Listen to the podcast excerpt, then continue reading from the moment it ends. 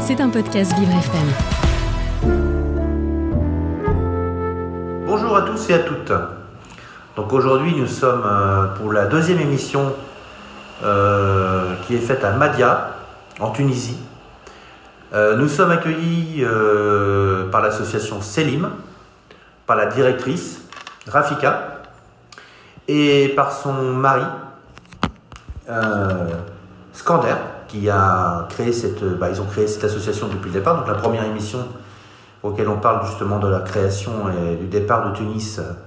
Donc euh, cette association a pour but euh, d'emmener les jeunes adolescents diagnostiqués autistes à une vie professionnelle et sociale et aussi normale que possible à travers les différentes formations professionnelles adéquates à leurs capacités.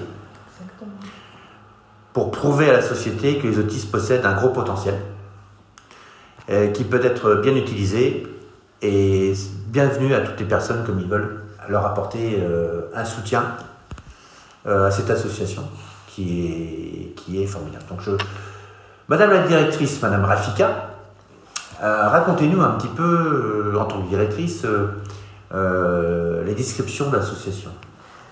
Alors, comment vous êtes organisée? Oui, donc euh, l'association CELIM est une euh, association pour l'intégration sociale et professionnelle. Euh, donc le nombre des, élèves inscrits cette année 2022-2023 est 27 élèves, 24 garçons et 3 filles. notre équipe multidisciplinaire est formée de 3 éducatrices spécialisées, 4 AVS, une orthophoniste, 2 professeurs de beaux-arts, un professeur de musique, un professeur de sport et deux femmes de ménage qui aident. Euh, Formidable. Vous avez euh, tout est bien organisé. J'ai eu la chance de visiter puis de voir un peu le, le, en fait cette organisation. Et j'ai un peu j'ai eu la chance de visiter un centre hippique il n'y a pas très longtemps que justement qui faisait du sport, qui, avec qui vous travaillez. Oui, on travaille avec Madame Gabriella. Oui. Voilà, donc je trouve ça très bien, en tout cas personnellement, parce que c'est une association. Donc c'est une italienne hein, qui tunisienne qui vit à Madia, euh, qui, qui est maintenant tunisienne parce qu'elle est, euh, comment dire, elle est résidente à temps plein, comme on dit. Et elle a monté un projet incroyable au niveau des, des, chevaux, des animaux, et vous travaillez avec. Donc je ne peux que vous féliciter, en tout cas, de ce travail. Et euh, donc, expliquez-nous un petit peu les, comment dire, les, éducatrices spécialisées, par exemple les, euh, un petit peu les, les, personnes que vous, vous recevez, euh, l'âge qu'ils ont L'âge, c'est entre 7 ans, c'est à partir de 7 ans parce qu'on a même euh, plus que 25 ans. Et les enfants sont répartis entre 4 groupes. chaque groupe est selon les, capacités de, des enfants, donc pas plus que 6 enfants par, par classe. Et chaque groupe, il est dirigé par une éducatrice spécialisée et une AVS. Euh, chaque enfant a un plan de travail bien spécifique à lui. Euh, dans, chaque groupe, on fait de l'éducation spécialisée, bien évidemment. Et la prise en charge de chaque enfant est euh, composée de l'orthophonie, l'azothérapie, le sport, euh, on essaye aussi de, de faire la piscine aussi pour les enfants parce que c'est très important de euh, cette, cette, méthode est très importante pour les enfants.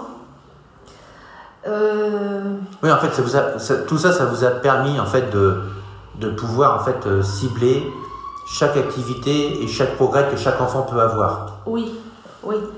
En fait, je vais revenir sur Scander. Scander, en fait, quel en fait, euh, comment vous voyez euh, l'association, les progrès qu'elle a pu faire euh, depuis que vous êtes arrivé de Tunis, vous, l'œil extérieur, et accompagnant votre femme en tant que directrice dans ce beau projet?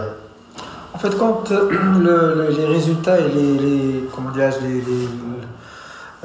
l'avancement dans le progrès et tout ça, donc ça se fait à travers je l'ai constaté à travers Céline et je l'ai constaté lorsque je viens pour quelques visites pour euh, voir ces enfants-là qui t'adoptent, qui essayent de, te voir avant, qu'ils étaient un peu retirés.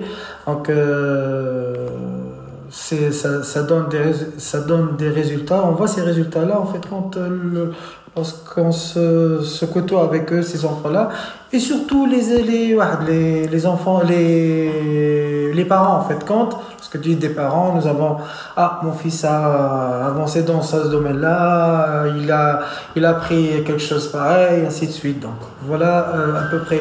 Et à travers ces livres, lorsqu'on voit le, son comportement à la maison avec les gens qui le qui le qui le connaissent pas et qui le qui les côtoient, donc euh, c'est des choses euh, des des avancements très importants en fait. Vous, autrement, je reviens sur Madia, vous comptez à peu près combien d'autistes, vous, dans le, le dans gouvernement, plus que 2000 enfants. Plus de 2000 enfants autistes plus que qui, sont...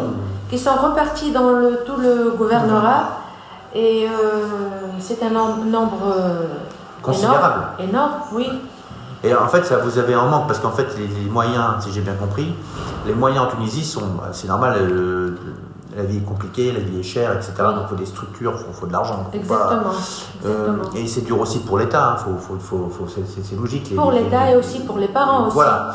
Et en fait, c'est pour ça qu'il y, y, a des choses à améliorer, à avancer, à être mieux compris aussi. Parce que le problème, c'est que comme c'est tellement complexe l'autisme, alors c'est mondial. Le problème de l'autisme, c'est mondial, c'est pour ça qu'on peut parler de, en Tunisie, on peut parler dans n'importe quel pays du monde, dans n'importe quel continent. Le problème de l'autisme, c'est la même famille. C'est pour ça qu'on a la chance d'être reçu euh, par vous et on vous remercie beaucoup de, de Vivre FM et Vivre avec l'autisme est content de pouvoir avoir ce beau témoignage du travail effectué de, des parents, de vous en tant que parents. Et donc on va revenir un petit peu euh, sur le, comité de l'association, c'est un petit peu des personnes qui vous ont, qui, qui sont autour de vous. Oui, qui sont euh, la présidente, c'est Madame Latifa Metam, la vice-présidente Madame Kalfoum Grigish, la secrétaire générale, Madame Fatma Roul, et la trésorière, Najla Layouni. Donc, euh, donc c'est des personnes, en fait, j'imagine, qui sont un peu les anges gardiens, ou on pourrait appeler ça, les personnes qui, vous, qui vous soutiennent. Exactement, ils travaillent un travail euh, exceptionnel, extraordinaire. On est tous des bénévoles, et euh, merci à eux, à, à toute personne qui nous aide, et voilà. Alors les bénéficiaires, par contre, des locaux de l'action, donc ça représente euh, dans votre association Selim. Euh, Ce sont les enfants euh, et adolescents autistes. Oui. leurs parents aussi, parce que la plupart, chaque année pratiquement, au moins on fait deux ou trois formations pour les parents. C'est-à-dire, il y a des parents qui ne savent pas comment faire avec leurs enfants et l'autisme est toujours quelque chose de, de bizarre pour Oui, c'est ça, oui. Ça, mais c'était justement, je, je repose une question. Combien de personnes sont bénéficiaires ici, dans votre, je me suis mal exprimé, ah, de bénéficiaires à Célim qui, puissent, qui viennent dans votre établissement? 27. 27 27. Donc ça représente combien de garçons, combien de 24 filles garçons et 3 filles. Oui, on peut constater qu'il y a la difficulté des diagnostics au niveau des filles. Exactement. Parce que là, on voit bien qu'il y a une grande différence entre les garçons et les filles. Oui, généralement, il y a une fille sur trois enfants, mais euh, là. Euh, c'est le problème du diagnostic euh, qui n'est pas simple pour les, filles. Oui. Sachant l'adaptation caméléon que peuvent avoir les filles. Exactement. Alors, on va continuer. Scander, donc vous êtes, vous, papa de, de Célim. Euh, comment vous ressentez les choses par rapport à depuis que vous avez créé cette association pour votre fils? Ah, il y a tout juste il y a des améliorations monstres au niveau de, de, de, Céline, de, son apprentissage, de, de, son comportement, ainsi de suite. Donc, euh, c'est des résultats vraiment, je suis euh, étonné et satisfait. Et ça, ça donne plus aux, parents lorsque je les rencontre d'autres enfants qu'il faut avoir toujours l'espoir et ce phénomène-là peut être, euh, l'enfant peut s'améliorer, bon, ça dépendra des cas, ainsi de suite, mais toujours l'espoir, ça existe euh, et les améliorations, euh, ça, ça, ça, ça peut aller, ça marche bien en fait.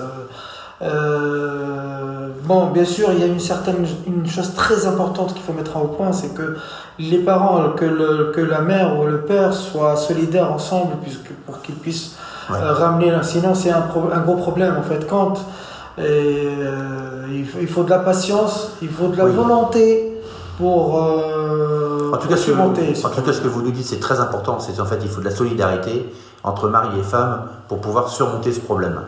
Mais en tout cas, je suis, en tout cas, Vivre FM, en tout cas, on est très content de vous avoir, Rafika et Scander, de, vous avoir rencontré en Tunisie, de pouvoir avoir échangé de, votre problématique en Tunisie. En tout cas, on vous souhaite à tous et à toutes une très bonne journée et à très bientôt. Au revoir. Au revoir. Au revoir. C'était un podcast Vivre FM. Si vous avez apprécié ce programme, n'hésitez pas à vous abonner.